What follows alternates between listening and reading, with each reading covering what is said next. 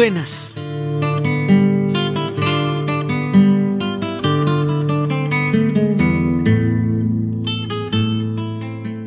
Hoy vamos a contarles una historia de por qué se celebra el 20 de julio de 1810. ¿Qué es lo que estamos celebrando? Pero antes de contarles la historia, les voy a contar chismes.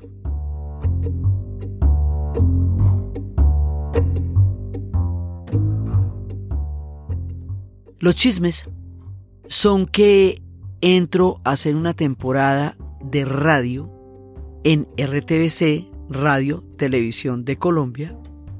Es una temporada de 13 capítulos, donde vamos a estar hablando de las independencias y donde vamos a estar hablando de capítulos del hombre en la luna y de Woodstock, pero con una musicalización profusa, digamos con un relato fundamentalmente musical.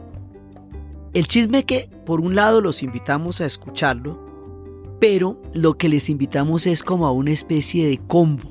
Que imagínense que este sábado vamos a tener nuestro programa de por qué celebramos el 20 de julio, que es lo que les vamos a contar a continuación, temprano en la mañanita, recién que se ponga. Y resulta que a las 2 de la tarde, el domingo, van a poder escuchar en Radio Nacional lo que va a ser El hombre en la luna, con toda la música de David Bowie y de Elton John y todo el hecho del impacto cultural de la llegada del hombre en la luna. Entonces, ¿qué pasa? Que todo sucede al tiempo ambas juntas. Nosotros continuamos con nuestro podcast. Vamos a hablar por qué se celebra el 20 de julio. Luego les vamos a contar por qué se celebra el 7 de agosto. Nosotros en podcast tenemos unas historias tremendas y muchas que vienen. O sea, después vamos a hacer una historia de la medicina de ocho capítulos. Bueno, o sea, esto es un proyecto que continúa en el tiempo y es, digamos, como el proyecto central. Es nuestro podcast. ¿sí? Es donde estamos, es donde nos encontramos, es nuestra casa. Sí, eso es muy importante dejárselo claro porque aquí estamos todos en esto. Toda la gente que nos apoya, toda la gente de Patreon, Toda la gente que nos ha mandado tan buena onda, les quiero decir que este es nuestro camino. Pero que además ha pasado una cosa muy bonita y es que voy a hacer una temporada radial. Esa temporada radial es haga de cuenta como las temporadas de Netflix, que usted ve 13 capítulos de una temporada y después espera que venga la segunda temporada. Entonces es una relación que yo tengo con la radio y que es rico que ustedes escuchen porque el lenguaje radial es diferente al lenguaje de podcast y es parte de lo que hemos aprendido en este camino maravilloso de los podcasts. Y aquí nos seguimos viendo común y corriente como siempre nos vemos. Entonces lo primero que quería era aclararles que esto que pasa en radio es bacanísimo y los invitamos a lo que lo oiga, a que lo escuchen y a que se los oden, pero que nosotros estamos es aquí, nuestra casa es el podcast. Eso es lo primero que les cuento, pero que escuchen las dos, porque son dos niveles de relato diferentes, son dos lenguajes diferentes, son dos maneras diferentes de narrar historias, algunas de las cuales van a coincidir en el sentido en que hablaremos de Woodstock, el hombre, la luna y las independencias, pero de aquí en el podcast tenemos muchas más historias para contar en donde seguiremos con nuestro camino. Eso era lo que les quería, digamos, chismosear. Chismoseado esto, procedo a contarles por qué es importante celebrar, por qué celebramos el 20 de julio, o sea, ¿qué, qué fue lo que pasó?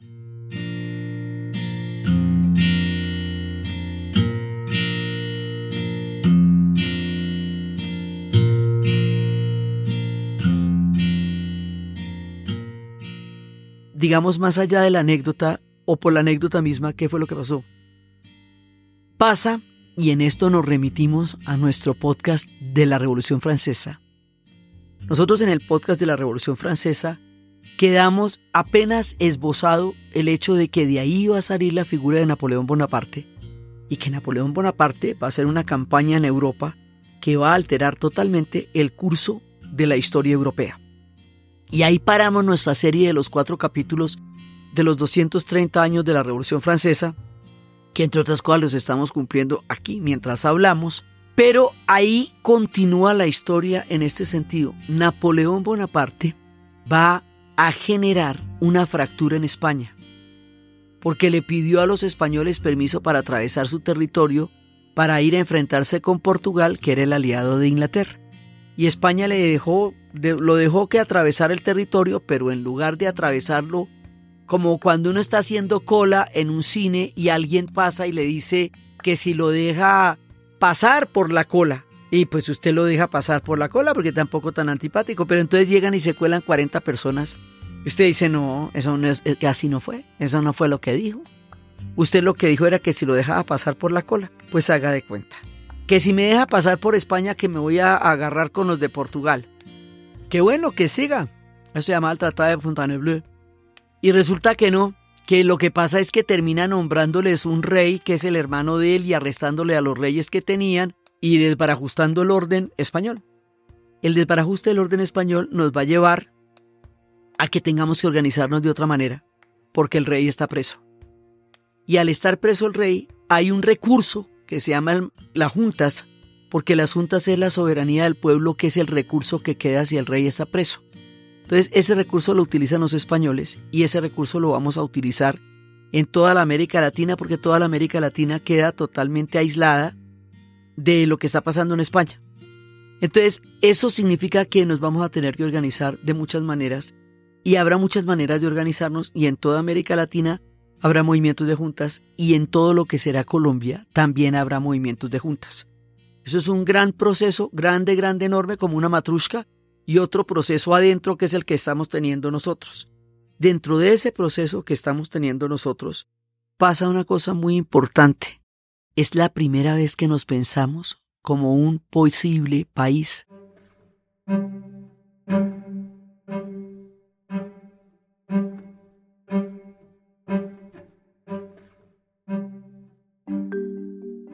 Es la primera vez que nos pensamos políticamente. Es la primera vez que tenemos una idea sobre nosotros mismos. Antes de eso ha pasado la expedición botánica, que nos dio un sentido de propia valía muy importante, que nos hizo sentir que nuestro territorio era una cosa valiosísima.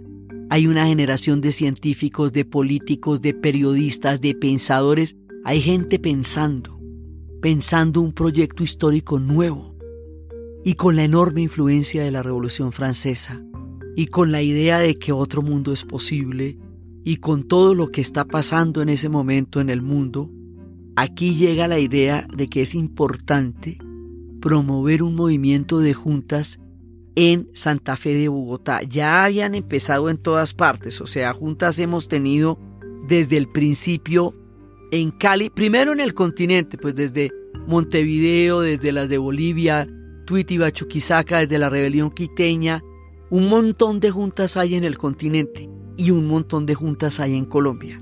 Entonces ya habían empezado las juntas en Colombia, pero las juntas en Colombia necesitan que haya un movimiento de juntas en Santa Fe de Bogotá. Es muy importante porque Santa Fe de Bogotá es la capital del virreinato de la Nueva Granada. Es decir, el punto político capital quedaba aquí en la Nueva Granada, en, Santa Fe de Bogotá, por eso era importante que las juntas llegaran acá. Esa, digamos, esa era la importancia de la cosa. Entonces había habido juntas en Cali, en Pamplona, en El Socorro, en Santa Fe, en Tunja, en Mariquita, en Monpós, que esa fue definitiva, esa sí fue la más radical de todas, en Neiva, en Santa Marta, en Popayán, en Cartagena, en Quibdó, en Medellín, en Ibagué, en Tame, en Novita y en Ipiales. Entonces, o sea, hay una cantidad de juntas aquí, en el territorio de lo que va a ser Colombia, y hay una cantidad de juntas en América Latina. Porque esto que pasa tiene que ver con toda América Latina, porque toda era colonia de la metrópolis en España. Entonces, acercando la cámara a Santa Fe de Bogotá, aquí hay que provocar un movimiento de juntas. Es urgente que se haga porque es solamente desde aquí desde donde se puede separar el poder directo de la corona y empezar un movimiento de juntas que nos permita un autogobierno. Es desde aquí. Por eso es importante. Entonces, si aquí no se arma el tropel, toca armarlo. Entonces, si aquí espontáneamente no sale, toca inducirlo. Entonces, para inducirlo, se va a planear desde el observatorio astronómico Y esta generación tan impresionante de, de, gente que teníamos en esta época van a ver cómo hacemos. Entonces, Antonio Villavicencio venía desde España a contarnos qué era lo que estaba pasando en España, que los primeros que no lo entendían eran los españoles porque eso estaba pasando de todo. Se fracturaron, unos querían las ideas de la Revolución Francesa, otros se levantaron en contra del rey hermano de Napoleón y crearon una guerra de guerrillas, otros hicieron unas juntas, todo estaba pasando al tiempo y era un desorden, un despelote muy grande. Entonces eso era lo que nos iba a intentar explicar Antonio Villavicencio a ver cómo era la vuelta allá en España. Se le recomienda la película Los fantasmas de Goya y aquí en este momento lo estaban esperando con una idea de que había que crear una situación que nos llevara a una política de juntas. Entonces, pasar pasó, que era el día de mercado, era el día que más se llenaba la plaza, y entonces ahí es cuando se planea el incidente del florero de Llorente. Se planea porque toca provocar un movimiento, inducirlo. Y una manera puede ser ir donde Llorente, pedirle el florero y calcular que él no lo vaya a prestar. Donde lo preste había un plan B. Pero el hombre hizo lo suyo y no lo prestó. Entonces, además, él ni siquiera se llamaba tal Llorente, sino González Llorente, pero es que se usaban los apellidos maternos en esa época. Entonces, el hombre, pues efectivamente, cumple su papel en el guion, no presta el florero, y el episodio se vuelve la excusa que se estaba buscando, la papaya, que llamamos nosotros acá, para que en ese momento salieran Camilo Torres y Jorge Tadeo Lozano a dar el grito de independencia y la idea era generar un disturbio ahí.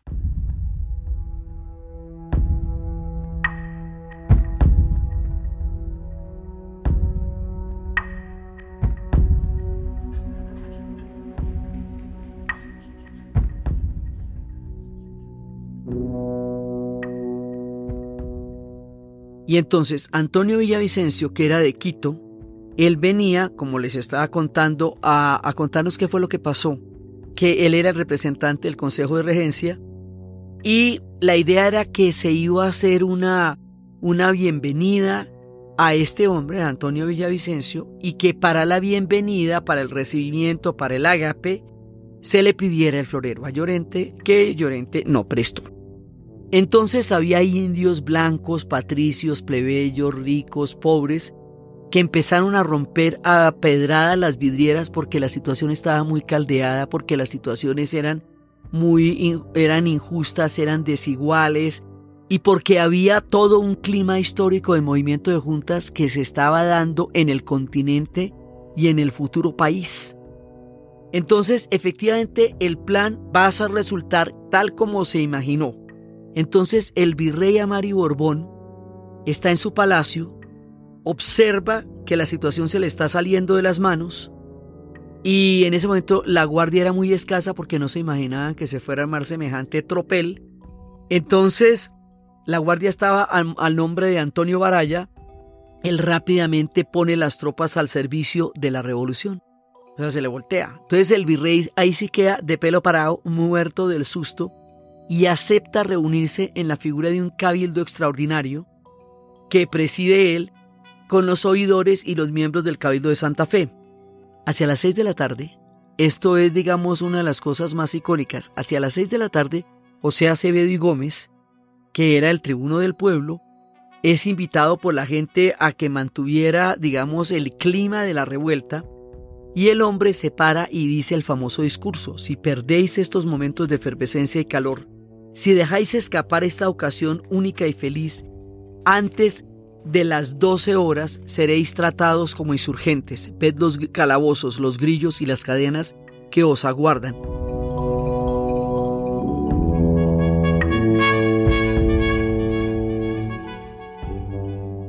¿Qué quiere decir eso? Que cuando usted se levanta, plantea un cabildo, eso es un hecho político. Si se van sin haber concretado el cabildo, sin haber convertido el levantamiento en un hecho político como tal, quedan en la categoría de insurgentes. Y si quedan en la categoría de insurgentes, para eso lo que hay es la horca. Entonces, o sea, entrados en gastos, ya no nos podemos echar para atrás. porque si nos echamos para atrás nos ahorcan. O sea que esta hay que seguirla hasta que la completemos. Entonces, efectivamente, reunido el cabildo, eligen una Junta Suprema de Gobierno, la que se encarga del gobierno, y aquí está la clave. O sea, atención, desconoce la autoridad del virrey.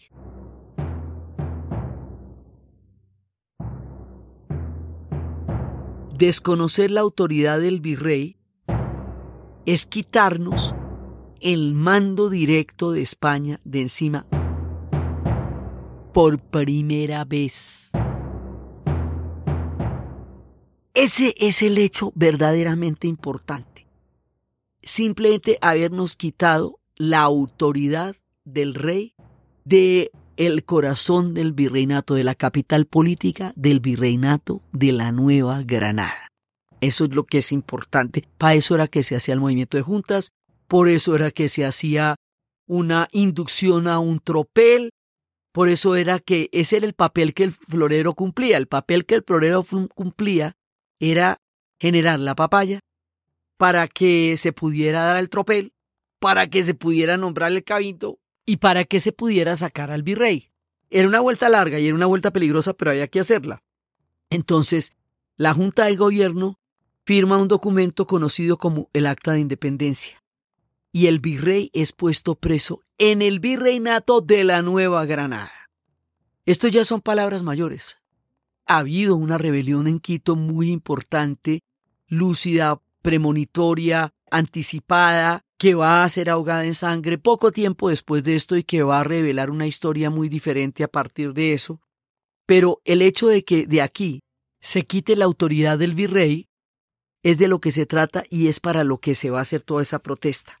Entonces el acta dice que protesta no abdicar los derechos imprescriptibles de la soberanía del pueblo en otra persona que la del augusto y desgraciado monarca don Fernando VII. ¿Qué quiere decir eso? Que ellos piden al rey que venga y gobierne, que ponga la cara, el rey está preso. O sea, eso no se puede cumplir en ese momento porque el rey está preso en España.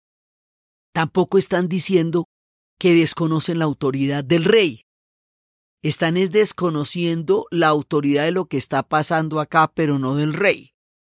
Entonces, cuando se dice que por qué, que por qué tanto alboroto si ni siquiera nos independizamos de España, es porque, primero, la situación en España era tan increíblemente confusa que muchísimos de los movimientos de juntas tienen posiciones de diferentes matices. Hay gente como en Montevideo que lo que quería era el rey español y no francés, hay gente que está con el rey como en Santa Marta, hay gente que no quiere nada con la corona como en Monpós o como en Buenos Aires, que no quieren, que se abren como la yuca, no quieren nada. Hay gente que tiene diferentes posiciones porque la situación de los españoles no es clara ni para ellos mismos. Entonces, el que nosotros planteemos o no un nivel de independencia más allá de sacarnos el poder virreinal sobre nosotros, es una cosa que no determina la importancia de lo que hicimos. La importancia de lo que hicimos es declarar un acto político. Ese acto político es nuestra primera manifestación, nuestro primer manifiesto, nuestra primera, primera presentación como un pueblo que está buscando su propia autonomía política. Es el nacimiento político de nosotros como proyecto de nación. Por eso es tan importante más allá del florero, porque si les presta el florero se agarran de otra vaina. O sea, no, el florero era la circunstancia que salió como planeaban y hace que nuestra independencia tenga un objeto, que se pueda remitir a un objeto que, que sea concreto. Pero entonces, por eso es que si uno se queda en el florero se pierde de, del tema del poder con España.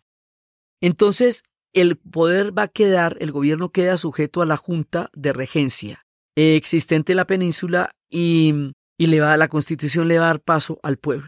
El primer municipio que se proclama independiente por completo es Monpós. Y ahí es donde les digo que va a haber unos que van a plantear una independencia de entrada y otros que van a plantear condiciones de negociación con España respecto al poder de España, pero no al poder del rey francés. Básicamente hay una usurpación del trono hay una usurpación de la legitimidad del poder porque nuestro vínculo era con la corona. Entonces, si el rey, la corona de España, está fracturada por la invasión napoleónica, nuestro vínculo queda en entredicho. Si nuestro vínculo queda en entredicho, hay que reformularlo. Y la manera como se reformula es hacer un movimiento de juntas.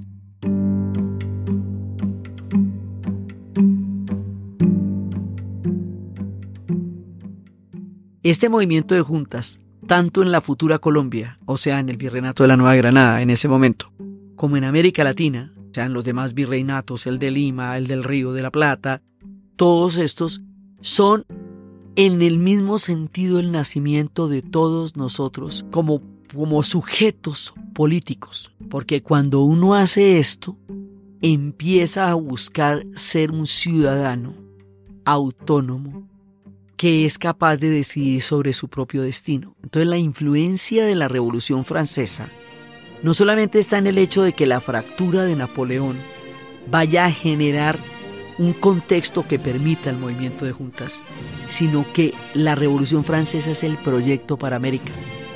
La Revolución Francesa es detrás de lo que estamos. La idea es crear unos países, unos estados de ciudadanos que tengamos nuestros propios gobiernos, que tengamos nuestra propia manera de ocuparnos de nuestro destino.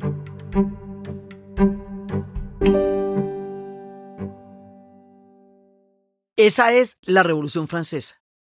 Pero también hay otro modelo que van a utilizar tanto los franceses en su revolución como nosotros como referente también en el proyecto que estamos sacando adelante y es la revolución de las trece colonias que daría origen al nacimiento de los Estados Unidos.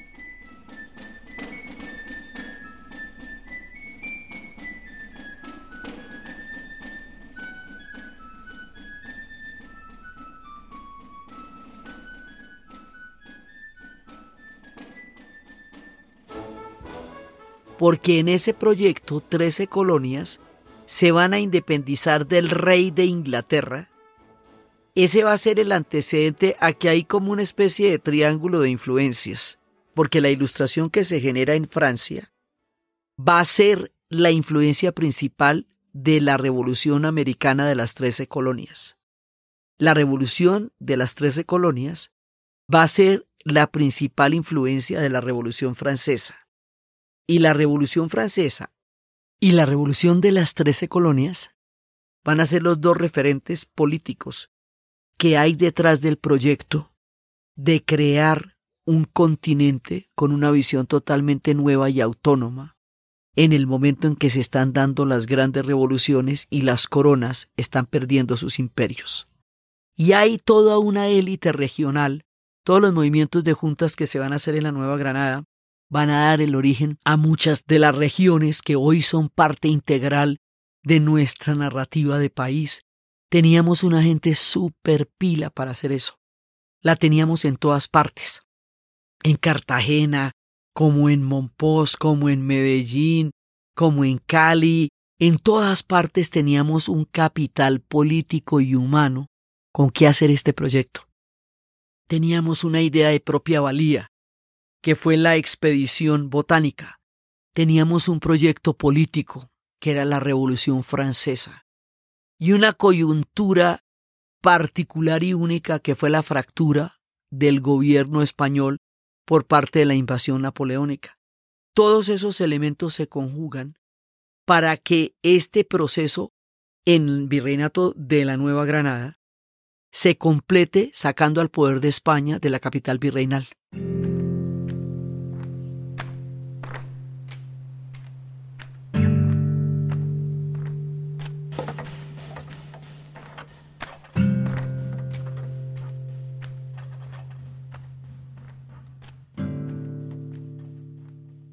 Y eso es lo que vamos a hacer el 20 de julio de 1810 en Bogotá. Sacarlo de la capital virreinal, crear nuestro propio movimiento de juntas, nuestro propio cabildo, alinearnos con el movimiento de juntas que se está haciendo en todo el continente, alinearnos con el movimiento de juntas que se está haciendo en todo el virreinato y concretar ese hecho con la sacada del virrey de Santa Fe de Bogotá. Eso es lo que estamos celebrando el 20 de julio. La posibilidad histórica de ser sujetos políticos. Nuestra primera mirada de nosotros mismos como un posible país. Ya después, el 7 de agosto, vamos a estar celebrando otra cosa, que ya son las definiciones últimas, porque entre acá y el 7 de agosto va a venir una reconquista, una derrota de Napoleón, una salida del rey, una reversa de la moneda durísima, que va a hacer que la situación se tenga que definir en últimas en términos de batallas, igualmente en todo el continente, igualmente en todo el virreinato. Eso va a pasar después. Pero ahorita, ahorita, ahorita, el 20 de julio, hoy por la mañana y hoy en el día de mercado, es nuestro nacimiento político, como un proyecto de país. Y esa mirada histórica, política, esa mirada, digamos, esa visión de una posibilidad totalmente distinta de nosotros de nacer, es lo que significa el 20 de julio. Y esa es la que les contamos hoy. Cuando venga el 7 de agosto, les echamos el cuento del 7 de agosto. Pero hoy era para contarles eso. Y por eso hay que celebrarlo, más allá de la anécdota mil veces repetida, más allá del florero con el que tanto hemos fregado, más allá del día de mercado, es el proceso político que estamos construyendo con nuestras manos y la brillantísima generación que estaba detrás de esto y el proyecto tan grande y tan ambicioso que tenemos y la mirada de futuro que significa esa inducción a un tropel ese viernes de mercado que sucedió el 20 de julio de 1810. Tenemos en Bogotá un museo bellísimo que nos cuenta esa historia en el marco de la Plaza de Bolívar, que es como el lugar donde se recogen los hechos y que siempre es bueno ir a ver porque allá están las historias como las historias son para nosotros y en nuestro registro de nuestra propia mirada de nosotros como país. Ahora que estamos forjándonos como nación todavía, como identidad histórica, como narrativa colectiva, este momento y este hecho forman parte importantísima de nuestro relato. Por eso, hoy, 20 de julio les contamos qué es lo que estamos celebrando y les damos la bienvenida a este proceso histórico que es nuestro primer acto político y ciudadano en nuestra historia.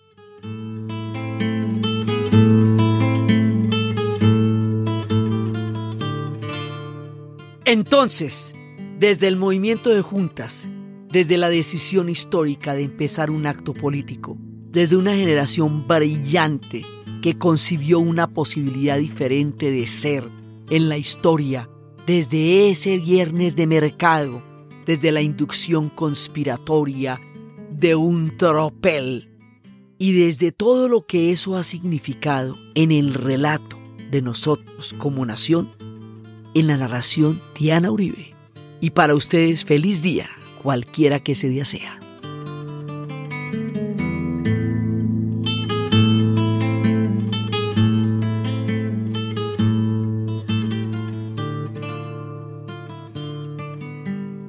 Síganos en nuestra página dianauribe.fm, en Instagram, Facebook y Twitter.